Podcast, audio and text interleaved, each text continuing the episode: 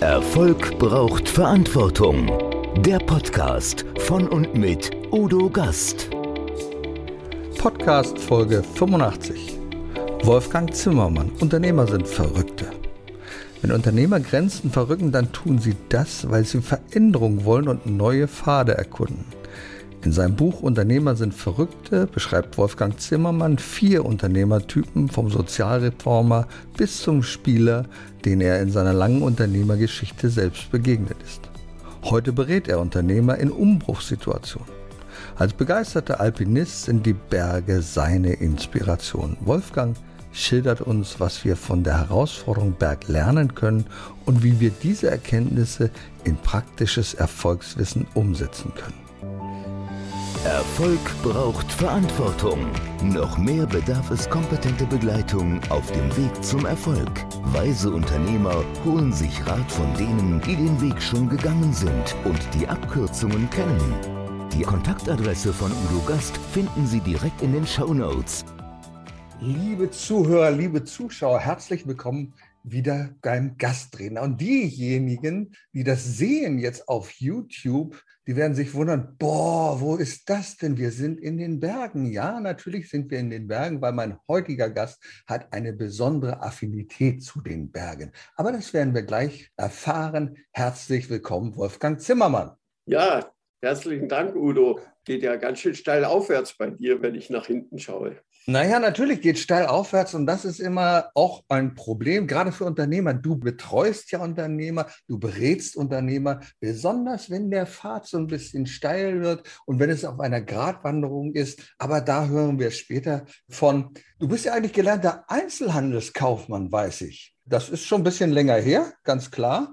Und dann hast ganz viele Geschwister gehabt und du bist der Älteste. Und der Vorteil eines Ältesten ist ein Vorteil und ein Nachteil.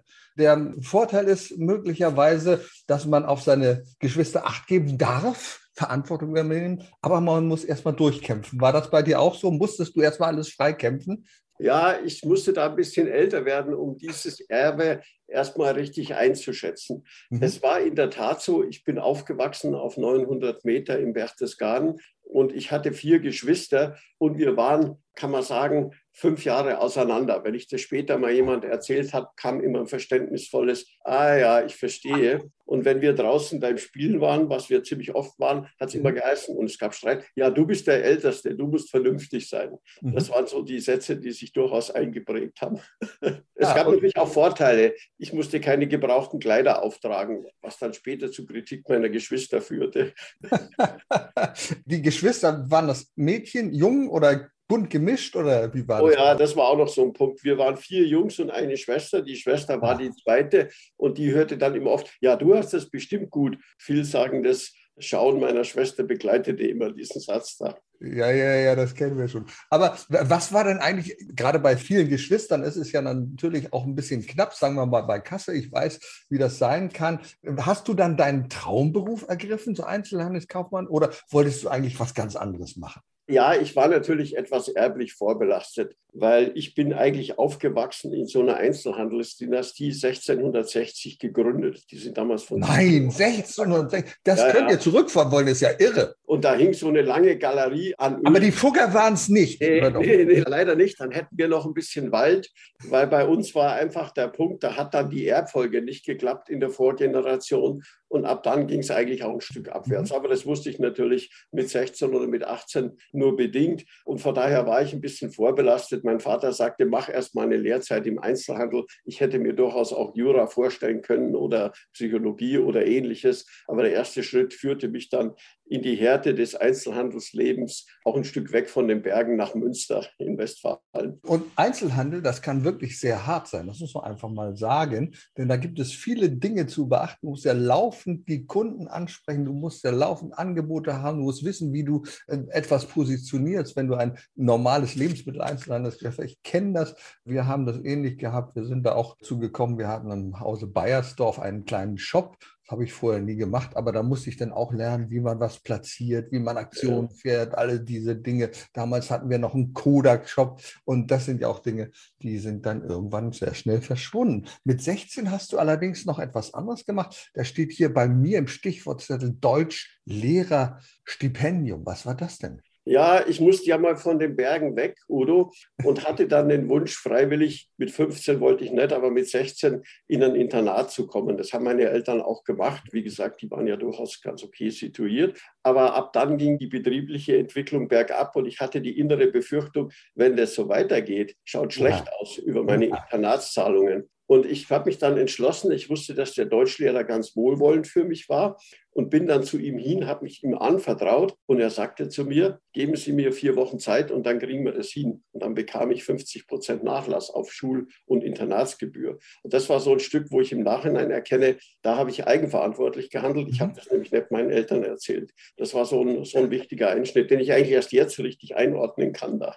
Also ich stelle fest, du hast sehr früh schon unternehmerisches Denken gehabt. Ne? Unternehmerisches Denken heißt ja, oh, wer weiß, ob diese Zahlung, ob das alles noch möglich ist. Ich muss mich selber auf den Weg machen, um da Lösungen zu finden. Tolle Sache. Du hast früh Verantwortung übernommen. Wie startete das? Ja, ich glaube, weißt du, wenn du so abgeschieden aufwächst mhm. und musst jeden Tag in die Schule zwei Kilometer bergab, im Winter kannst du das mit dem Schlitten fahren, aber du musst es ja wieder hochgehen. Da begleitet dich keiner. Erst später gab es Schulbusse. Da merkst du, du bist auf dich allein gestellt. Da gab es auch im Umkreis nichts. Ich glaube, da, da lernst du einfach Autonomie und damit natürlich auch Verantwortung sehr stark. Husum hast du da was gemacht, hast mit 21 Jahren, glaube ich, Verantwortung übernommen. Ja, das kam Kalte Wasser geworfen. Die Branche das Wasser in Husum kann kalt sein, ja. Oh ja, ich sag dir, die Branche war übrigens Textil. Das war die Branche meiner Herkunftsfamilie. Und ich dachte mir, bevor ich zum Studieren anfange, wäre es doch ganz nett, da im Sommer noch mal drei Monate ein Praktikum zu machen, weil da ist Husum wirklich sehr attraktiv, Süd vor der Nase. So habe ich mir das vorgestellt. Nach einer Woche kam der Chef, so ein richtiger Norddeutscher, und sagte, übrigens, der jetzige Abteilungsleiter, es ging um Handtücher, Bettwäsche und solche Sachen, der hört binnen kurzen auf. Wenn Sie wollen, können Sie die Abteilung übernehmen. Zehn Mitarbeiter und wir sind mitten in der Umbauphase. Überlegen Sie sich bis morgen. Offen gesagt, ich hatte noch nie Mitarbeiter geführt und die Tischdeckenmaße waren mir auch sehr fremd, die die in Norddeutschland haben. Ich habe dann gesagt, ja. Und ich habe das gemacht. Es ist gut gegangen, sehr erfolgreich. Und das einzige Husum kann wirklich im Herbst sehr grau sein, die graue Stadt am Meer von Theodor Storm. Aber das war meine erste Erfahrung. Es war wirklich ins Wasser geworfen. Und da sind wir uns sehr ähnlich. Ich habe das auch immer gemacht. Leute sind ah. auf mich zugekommen und haben gesagt, ah, weißt du was, du könntest doch mal, ich habe hier eine Aufgabe für dich, einen Job, würdest du vielleicht mal? Und ich sage, ja. Und ich sage eigentlich immer ja. Und ich glaube, das ist die beste Schule, die man haben kann weil dann machst du es einfach. Du hast aber auch, ja, schwere Dinge erlebt. Also ich weiß, da ging es mal um einen RRF-Anschlag. Was ist da denn passiert? Da hast du bestimmt auch ein Learning draus gezogen. Erzähl ja, das war darüber. einige Jahre später. Mhm. Ich war auch im Textilsektor bei einem deutschlandweiten Filialisten mit 50 Filialen, Großflächen, Leiter für Beschaffungsplanung und Logistik. Ich war damals 27 Jahre alt. Ich war am Wochenende wieder in den Bergen unterwegs. Die Firma war bei Aschaffenburg und ich betrat am Morgen das Großraumbüro. Alle stürzten auf mich zu und sagten, hast du schon gehört? Ein Splitterableger der RAF hat auf sechs Märkte und auf unser Zentrallager einen Bombenanschlag verübt. Was sollen wir tun? Ganz ehrlich, dafür war ich im Studium nicht ausgebildet worden. Ich wusste nur, ich war direkt unter der Geschäftsführung, ich muss jetzt irgendwas tun und ich muss irgendwas kommunizieren, obwohl völlig unklar ist, mhm. wie lange dauert das, was sind die Konsequenzen und so weiter. Und so habe ich mich dann drei Monate vorwärts bewegt, von einer Insel der Unsicherheit zur nächsten. Und es ist ganz gut gelungen. Ich kenne das ja auch aus meiner Zeit im Rettungsdienst, Krankenpflege, oh ja. Intensivmedizin. Schnelle Entscheidungen treffen. Vor allen Dingen, das Ding ist, du musst diese Entscheidung verantworten. Es nimmt dir niemand diese Entscheidung ab, aber du musst sie schnell treffen zum Wohl und Wehe des Patienten oder eines Unternehmens. Und das hast auch du getan. Und das ist eine wertvolle Erfahrung. Und ich würde mir wünschen, dass manche Manager heutzutage schneller Entscheidungen treffen. Nicht erst ein ganzes Gremium einberufen, da muss derjenige und derjenige. Kann man alles tun, aber es geht letztlich darum, auch Entscheidungen schnell zu treffen. Schau, das ist ja organisationstheoretisch, sagt man, das ist die Paradoxie des Entscheidens. Du musst entscheiden, wohl wissen, dass du nicht weißt, wie es ausgeht. Je nach Unsicherheit mal mehr, mal ein bisschen weniger. Und das ist genau der Punkt, was du gesagt hast. In dem Moment, Rettungsdienst ist ein gutes Beispiel. Dir bleibt ja nichts anderes übrig, wenn du Verantwortung übernehmen willst. Ich erinnere mich nur an meine Studienzeit. Eckbert Kahle, Professor Eckbert Kahle, Entscheidungstheorie. Mhm. Und wie der Name des Buches schon sagt, Entscheidungstheorie. Mhm. Ein toller Mann, tolle Gedanken, nur ich habe nie etwas damit anfangen können, muss ich dir ganz ehrlich sagen. Ja. Die Praxis sieht doch in der Regel anders aus. Das ist dann einfach so. Du hast äh, ja auch viele Firmen gegründet in der Schweiz, in Deutschland, auch auf dem Textilsektor oder was war das? Es waren teilweise Beratungs- und Dienstleistungsfirmen und was ich schon auch gemacht habe, ich glaube, ich kann das sagen, zwar aus externer Position, aber eine Firma mit begleitet, die zu Marktführern im Bereich Photovoltaik gehörte. Der erste Kontakt, da waren sie 40 Mitarbeiter und haben gesagt, sie sind uns empfohlen worden. Und zum Schluss waren sie 600 da. Oh. Dann sind sie allerdings in den Strudel gekommen, dieser Photovoltaik, der China-Offensive und so weiter, und mussten eine sehr ehrbare Insolvenz anmelden, was allerdings mich von dem Inhaber nicht getrennt hat. Der kommt übrigens nächste Woche wieder vorbei. Jetzt ah, ja. ein anderes Thema. Finde ich doch ganz bemerkenswert. Das ist schön. Ja, und so Unternehmertum hat ja etwas mit Höhen, Höhen, ne, die wir gerade ja. sehen im Hintergrund, aber auch mit Tiefen zu tun. Wir beide haben ein ähnliches Erlebnis. Du bist auch mal in einen Betrugsfall geraten. Da ist irgendetwas schiefgegangen. So ähnlich war es bei mir auch. Und dann steht man auf einmal da. Was ist da passiert? Oh, Udo, das ist ein ganz schweres Kapitel. Okay. Es war vor ungefähr fünf Jahren. Ich hatte noch eine nicht ausgelebte unternehmerische Seite. Mhm. Und offen gesagt, diese in den Graubereichen wandernden Personen, die haben schon ein bisschen siebten Sinn, wo man jemanden packen kann da. Und ich bin da eine namhafte Beteiligung eingegangen, habe mich auch sehr engagiert. Ich sage jetzt keine Namen, sonst wird man nein, juristisch drohen. Die Betroffenen sitzen in Wien, Firmensitz München. Und nach einem halben Jahr musste ich feststellen, die Rechnungen werden aber ziemlich schleppend bezahlt und außerdem stimmt da einiges nicht. Und dann habe ich halt nochmal genauer hingeschaut, habe mhm. auch mit Vorgängern gesprochen und dann offenbarte sich ein wahres Netzwerk an Falschbehauptungen, falschen Businessplänen und so weiter. Weißt du, ich habe damals geschaut und habe mir gedacht, was mache ich jetzt? Da waren auch ein paar sehr namhafte Adressen mit dabei. Da musste ich lernen, einige buchen das halt schamhaft aus, weil das Thema ist schambesetzt. Mhm mit Unterstützung von einer ganzen Gruppe aus Wien war uns wichtig, dass das Ganze auf jeden Fall mal strafrechtlich verfolgt wird. Und ich habe dann wirklich den Schwur getan, ich werde das weiter verfolgen. Tue das bis heute und die Akte liegt jetzt beim Richter, der muss nur noch den Richterspruch tun. Und dann ist zumindest der erste Teil schon mal absolviert. Das war eine nicht ganz einfache Phase, die hat viel Kraft gekostet, auch für meine Frau äh, und so weiter, die mich da immer unterstützt hat.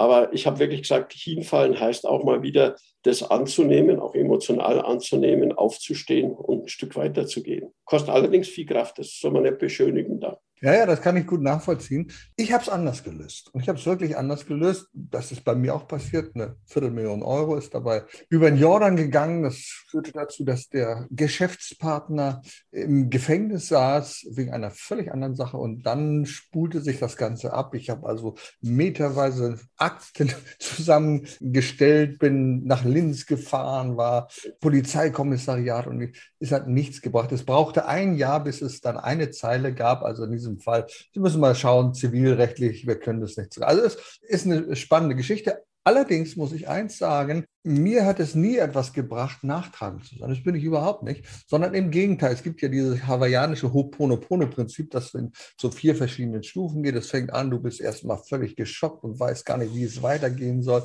Und es führt zu diesen ganzen Stufen bis zum Schluss, wo du dem anderen vergibst oder den vergibst und sie sogar segnest. Und in diesem Fall habe ich das getan, weil ich würde nicht das machen. Wir würden heute hier nicht sprechen, wenn das nicht passiert wäre. Und deswegen sage ich immer, irgendwie hat alles im Leben seinen Sinn. Du musst nur diesen Sinn herausfinden und musst das Schönste daraus machen. Und das ist bei mir so.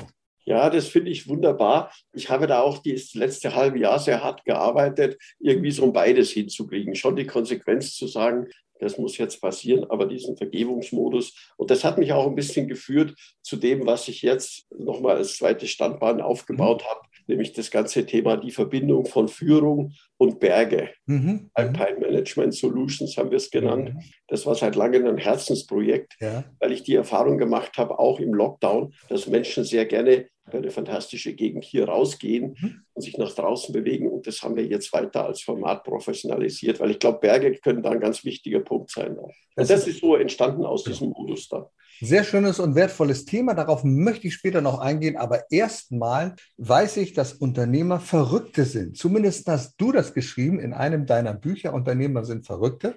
Das wird einen Hintergrund haben. Verrückt heißt ja eigentlich von dem, was man normalerweise erwartet, verrückt sein. Im eigentlichen Sinne des Wortes. Das heißt nicht unbedingt, dass jemand Mischugge ist, aber er ist verrückt von dem Normal. Du hast dazu viele Menschen interviewt. Unter anderem hast du mit mit dem leider verstorbenen DM-Inhaber Götz Werner gesprochen. Wie bist du gekommen auf das Thema Unternehmer sind Verrückte und was für Erkenntnisse hast du aus diesen Interviews gewonnen? Ja, sehr interessant.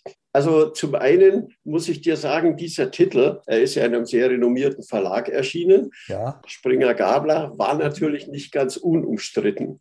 Mhm. Der äh, Titel ist immer heikel. Es war mir auch nicht ganz sicher. Ich habe auch ein, zwei Abfragen, mhm. Anfragen bekommen von Interviews bei sehr bekannten Unternehmern. Der war der Titel etwas zu steil. Aber für mich steckt natürlich dahinter, dass Unternehmer, Unternehmerinnen Personen sind, die die Grenzen des Normalgedachten und in der Managementlehre häufig auch definierten, einfach ein Stück weiter treiben. Also Grenzen verrücken war für mich eher die Metapher und natürlich auf keinen Fall die Anspielung in der Richtung, wie es bei dir auch durchgeklungen ist. Aber so hast du es vermutlich nicht gemacht. Ja, ja, ja. Ich habe es eben gesehen als etwa Grenzen verrücken und deswegen Unternehmen sind Verrückte, die etwas verrücken. So habe genau. ich verstanden. Dieses Grenzenverrücken, das zieht sich bei ganz vielen, vor allen Dingen als Gründungsimpuls durch.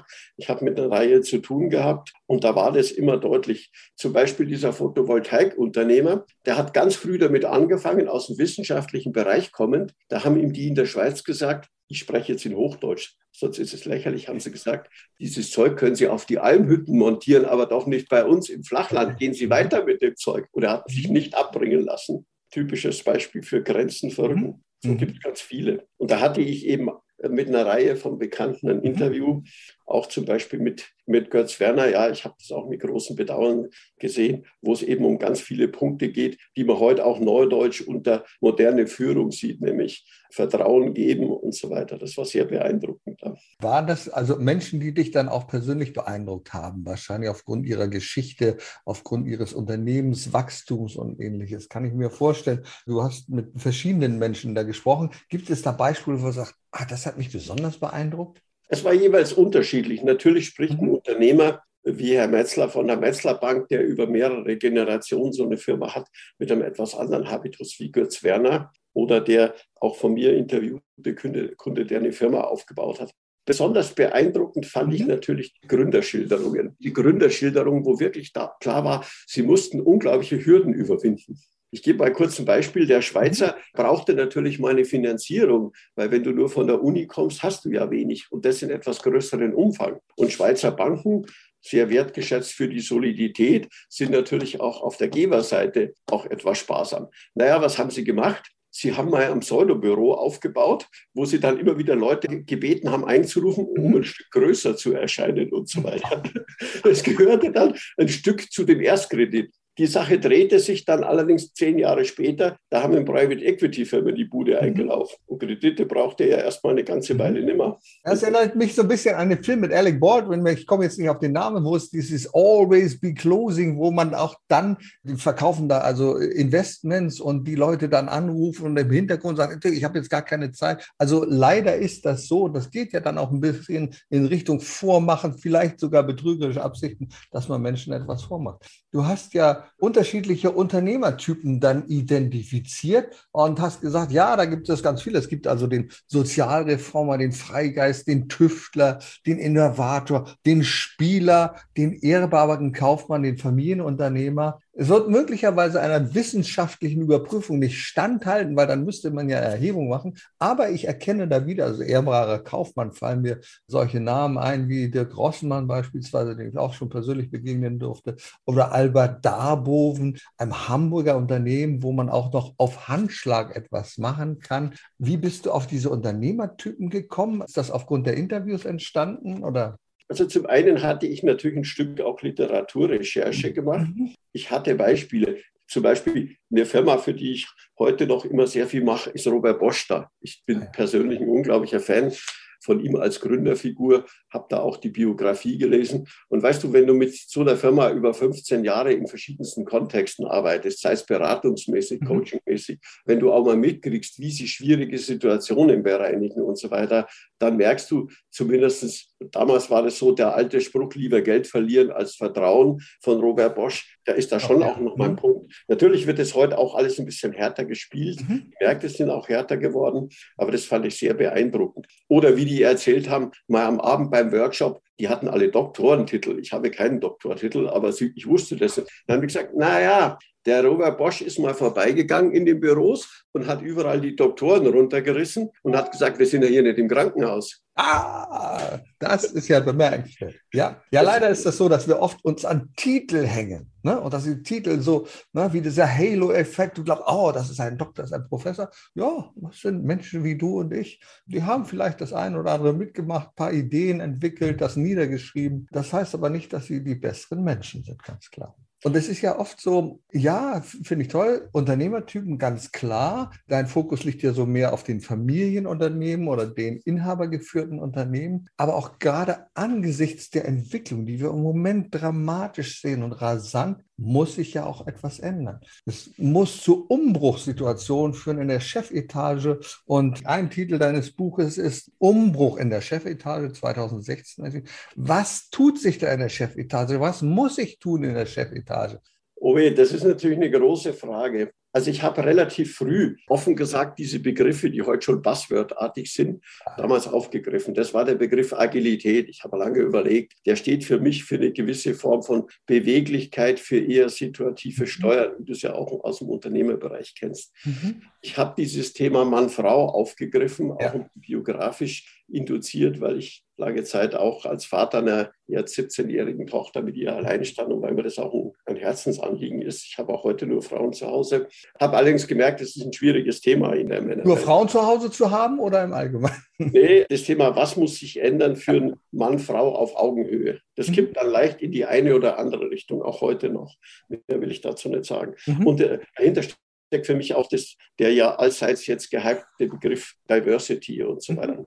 Und daran kamen so, so acht, neun zentrale Punkte, wo ich auch glaube, dass sie die Management-Moden, die ja immer kurzfristiger leben, auch heute noch überleben können. Zum Beispiel auch das Thema Umgang mit Widersprüchlichkeiten, Entscheidung, was wir zuerst hatten und so weiter. Da ist mittlerweile einiges passiert, aber ich glaube, die wesentlichen Punkte sind schon noch mal ein Stück zu gehen da. Wenn man wirklich über Führung oder Neudeutsch Leadership redet, da. Das merkt man mhm. schon auch immer wieder. Okay, dann lass uns mal über eigentlich dein Hauptthema reden. Du bist ja begeisterter Alpinist. Bist du Bergkletterer oder Extremsteiger? Also ich hatte mir mal ein Interview oder einen Talk mit Rainer Petek. Rainer Petek ist ja jemand, der wirklich da in die Berge, in die Nordwand. Und machst du das auch oder was machst du? Also ich bin durchaus früher auch geklettert, habe es auch ah, mit ja. meiner Tochter gemacht. Muss allerdings zugeben, ich bin eher jemand, der lange Strecken geht auch auf den Bergen der Welt, vor einiger Zeit im Himalaya, im Karakorum mhm. und so weiter. Und jetzt die letzten Jahre bin ich vom Gotthard bis zum Mittelmeer gegangen. Okay. Das ist mhm. immerhin auch ein relativ langer Gang. Und mit dem Klettern, weißt du, das ist so eine Sache, das musst du entweder ganz oder gar nicht machen. Mhm. Und mich zieht eher die Weite als die absolute Höhe an. Da. Das ist so mein Punkt da. Auch der Berg lehrt dich ja Verantwortung. Und du machst das ja sehr häufig. Also du begleitest ja Unternehmer oder Menschen, die zu dir kommen, auch in luftiger Höhe und auch in besonderer Umgebung. Was können wir von dem Berg, von diesen, was können wir da lernen? Was hast du davon gelernt? Also ich glaube, ganz wichtiger Punkt ist zum einen Umgang mit sich selber seine Grenzen spüren, Disziplin. Ich würde es aber noch wichtiger auf das Thema Organisation mhm, übertragen. Mhm, mh, Der erste Punkt ist schon mal Risikokompetenz. Komplexe Situationen, wie man neudeutsch sagt, einzuschätzen, zu entscheiden, zu handeln und wenn es ist, auch mal umzudrehen. Das lässt sich sehr gut auf die Organisation übertragen, das ganze Thema Risikokompetenz. Das fällt mir als allererstes mhm, ein. Mhm. Natürlich sind Berge auch eine hervorragende Metaphorik für Ausblicke, für Weitblicke und so weiter. Und by the way, auch neurophysiologisch ist ja erwiesen, mhm. dass Gehen natürlich auch besser hilft bei Perspektivwechsel. Von daher habe ich gute Erfahrungen. Bei jedem Coachinggang mindestens eine Stunde, wenn Leute zu mir kommen, dauert es mindestens vier Stunden, eine Stunde rauszugehen und einen Blick nach draußen zu werfen, sich zu bewegen. Jeder sagt, das hat total geholfen da. Ich würde mir das auch manchmal wünschen in manchen Unternehmensberatungen. Also wenn ich dann in so ein Unternehmen komme, meist sind die Tische vorbereitet. Die Leute sitzen dann an Tischen, haben dann diese Front vor sich und sagen, bitte kommen Sie mal dahin und dann stehst du da vorne und nichts kann passieren. Warum kann nichts passieren? Erstmal hast du diese Barriere vor dir, du hast diesen engen Raum. Wie sollst du in einem engen Raum weiterentwickeln? dann sage ich auch manchmal, ja, haben wir eine Möglichkeit, können wir irgendwo rausgehen, können wir was machen, können wir erstmal die, die Tische beiseite nehmen, können wir erstmal eine lockere Atmosphäre schaffen, weil in der lockeren Atmosphäre, wenn wir uns gegenseitig sehen, ohne Barrieren, dann sind auch Denkansätze ohne Barriere möglich. Und dann sage ich, ja, das können wir ja mal probieren. Und dann probieren wir es. Und die Erfahrung ist einfach, es kommt viel mehr dabei raus. Ja, Wenn ja. wie du das doch in der Natur machst, ja, halt, dann ist es doch wunderbar. Mhm. Ja, und zwar immer in Anbindung auch an die eigentlichen Themen. Das ist kein mhm. Hochseilgarten. Es ist ein Erlebnisraum, wo sich eben die Business-Themen sehr gut, sehr gut mit verbinden lassen, mit hoher Ernsthaftigkeit mhm. und unmittelbaren Empfinden. Ja, mhm. super. Ja, das ist wunderbar. Und was sind das für Menschen, die du da begleitest? Sind das nur Unternehmer? Sind das auch Privatpersonen? Ich weiß, du hast ja auch eine, eine Coaching-Ausbildung. Ne? Du bist ja da sehr erfahren, was das angeht als, ich glaube, systemischer Coach bist du, nicht, oder? Ja, ja, ich habe wie üblich natürlich mehrere systemische Ausbildungen, mhm. familientherapeutisch und so weiter. Mhm. Udo, ich sage das ehrlich, ich habe für die Deutsche Bank gearbeitet, für die Bayerische Landesbank, für Siemens, für Daimler und so weiter. Mhm. mhm. Ich arbeite am liebsten schon für inhabergeführte Firmen, die können auch ziemlich mhm. groß sein. Ich mhm. habe allerdings auch ein paar Exotenorganisationen. Das können mhm. Gewerkschaftsvorstände, können Politiker sein, mit denen mich teilweise eine, eine lange Verbindung auch mhm. bewegt. Wobei die oft eben auch, das ist das Interessante, die haben eben auch oft so einen innovativen Mindset, der eher Unternehmern und etwas kritischen Denken nahesteht und sind nicht so arg stromlinienförmig. Von daher gibt es eine klare Verbindung. Was mich ja schwer beeindruckt hat, ist, dass du Niklas Luhmann gelesen hast. Das ist jemand, der kommt wie ich aus Lüneburg oder war in Lüneburg aktiv. Und ich weiß noch aus dem Studium, Niklas Luhmann zu lesen bedeutet für eine Seite eine halbe Stunde zu opfern, bevor man das verstanden hat. Den hast du auch gelesen. Was hat dich fasziniert an Niklas Luhmann? Naja, ich finde zwei Sachen ganz interessant. Natürlich ist er eine Galionsfigur von etlichen systemischen Ansätzen mhm. und so weiter. Mhm. Und in der Tat, eine gute Schweizer Freundin hat gesagt, wenn ich schon in der Einleitung jeden zweiten Satz unterstreichen muss, dann ist es schwierig mit dem Buch. das verstehe Und die ist dreifach akademisch gebildet. Okay, okay, okay. Äh, also mir hat dann geholfen, ein Jahr eine intensive Qualifizierung mit Kollegen, wo man, da, mhm. wo man drüber spricht und so weiter und das nochmal vertieft. Weil sonst kann schon passieren, dass du das liest und am nächsten Tag fragst dich, irgendwie klingt es interessant, aber was ist jetzt hängen geblieben? Das ist der erste Punkt. Und interessant finde ich natürlich, wie er mit dem Thema Individuum umgegangen ist. Er wird oft kritisiert, weil das Individuum gehört nicht zum System, sondern außerhalb.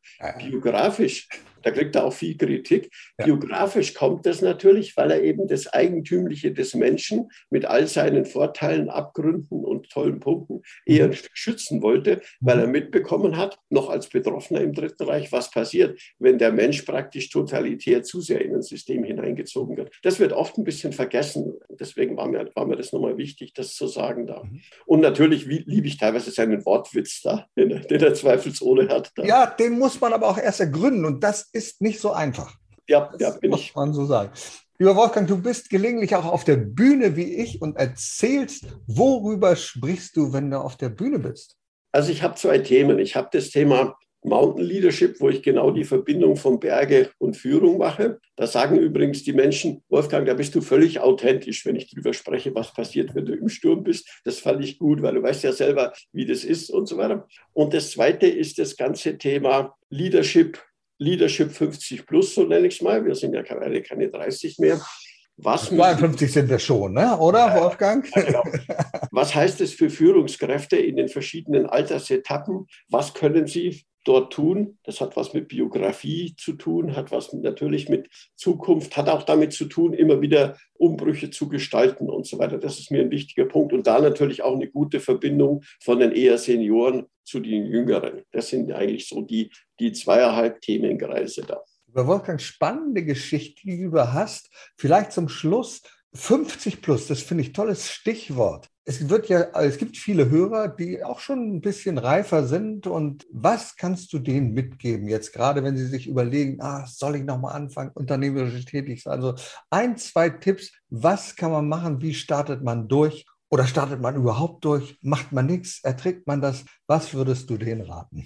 Ich glaube, der erste Punkt ist, Udo, da habe ich ganz viel gelernt in den Coachings in dem Lockdown. Die Frage darfst du dir nicht erst stellen, wenn die Pensionierung bevorsteht. Du musst eigentlich ab 50 anfangen, dich mit der Thematik zu beschäftigen. Ich habe mit einer Chefpersonalentwicklerin von Bosch gesprochen, die natürlich auch das Thema haben. Wir sind, haben sehr viele Führungskräfte unter 60 und da müssen wir auch Programme haben. Und ich habe zu ihr gesagt, ich sage jetzt nicht den Namen, ihr müsst vorher anfangen ab 50 sich damit auseinanderzusetzen, wie sieht mein Leben aus, um perspektivisch zu verstehen, dass es verschiedene Lebensabschnitte gibt mit jeweils anstehenden Aufgaben. Und damit muss man sich rechtzeitig beschäftigen. Ah ja, das haben etliche im Coaching verstanden. Und was dann rauskommt, Udo, ganz offen, die Bandbreite ist unglaublich groß. Die ist unglaublich groß. Einen sehr bewegenden Moment hatte ich zweimal. Da hatte ich Führungskräfte, die haben keine Kinder. Und da war die Frage nach dem Sinn da kommt man irgendwann drauf, die hat noch mal eine bisschen andere Diktion, wie wenn du Kinder hast. Die Kinder sollten zwar irgendwann der zentrale Lebenssinn sein, aber es spielt eine Rolle. Und da haben wir wirklich sehr tiefgreifende Sachen bewegt. Das eine war ein Spitzenjurist, absolut, der hatte keine Kinder. Und nach den eineinhalb Tagen, die wir übrigens auch am Berg verbracht haben, war klar, was er machen wird. Es war schon ein bisschen angelegt. Er wird Sterbebegleitung machen. Das fand ich wirklich sehr bewegend. Also früh anfangen, die Antworten sind sehr unterschiedlich. Früh anfangen und nicht erst dann, wenn die Situation gekommen ist, zu überlegen, was tue ich denn. Lieber ja. Wolfgang, man findet dich, wenn man deinen Namen eingibt. Deine Seite heißt wolfgang-zimmermann.com. Da erfährt man mehr über dich. Da kann man auch stöbern, ein bisschen in deinen Büchern zumindest bekommt man eine ganz gute Inhaltsangabe darüber. Ich danke dir sehr für diese inspirierenden Gedanken der Berge des Leaderships aus der höheren Perspektive. Herzlichen Dank, lieber Wolfgang. Ganz herzlichen Dank, lieber Udo. Grüße nach Lüneburg mit der tollen Kulisse. Danke dir. Erfolg braucht Verantwortung. Der Podcast von und mit Udo Gast. Sie brauchen einen echten Mutmacher und erfahrenen Business Coach, der mithilft, Ihr Unternehmen sicher und wirksam nach vorne zu bringen? Und das auch in Krisenzeiten? Dann schreiben Sie jetzt an Udo Gast. Aktuell gibt es noch einen freien Platz. Die Kontaktdaten finden Sie in den Show Notes.